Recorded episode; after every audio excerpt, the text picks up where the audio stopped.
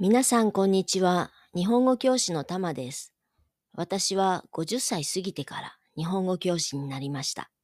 それまではオーガニック食品やナチュラル雑貨を販売する店を経営していました。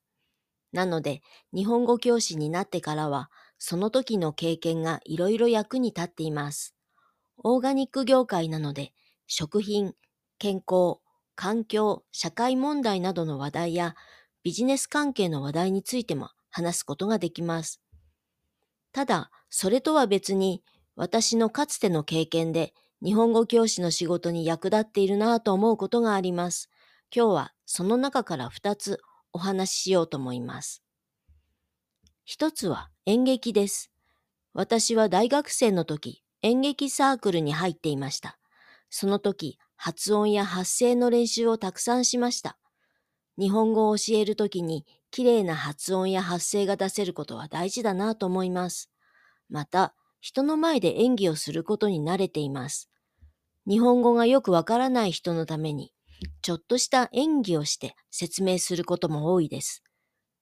例えば、学校へ行くとき先生に会いましたという文と、学校へ行ったとき先生に会いましたという文の違いを説明するとき、言葉だけでなく演技もします。会話の練習の時は相手の役になりきって演技をします。そうすると生徒さんもただ文を読むのではなく気持ちを込めて日本語を話すようになります。意味が説明しにくい言葉もいろいろな表情をしたり、声の高さや調子を変えたりして表現します。教科書の文字だけでなく、声や表情、体の動きを通して日本語のニュアンスを伝えることができます。そういうわけで、私は演劇の経験がとても役に立っています。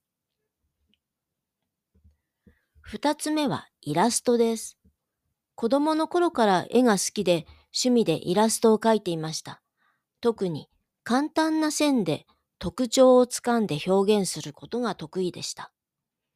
日本語を教えるとき、ホワイトボードにさっとイラストを描いて説明します。授業中はイラストを描くことに時間をかけたくないので、すごく雑な絵です。全然上手じゃありません。私が描いたイラストをノートに書き写している生徒さんもいます。そのくらい簡単な絵です。でも、イラストがあることで生徒さんもイメージが湧きやすくなります。絵カードなどの教材もありますが、とっさの時にさっと絵が描けることはとても役に立っていると思います。以上、今日は日本語教師の仕事に役に立っている経験についてお話ししました。今回は少し難しい単語が出てきましたね。スクリプトに単語リストを載せますので参考にしてみてください。それでは今日はここまで。また次回お会いしましょう。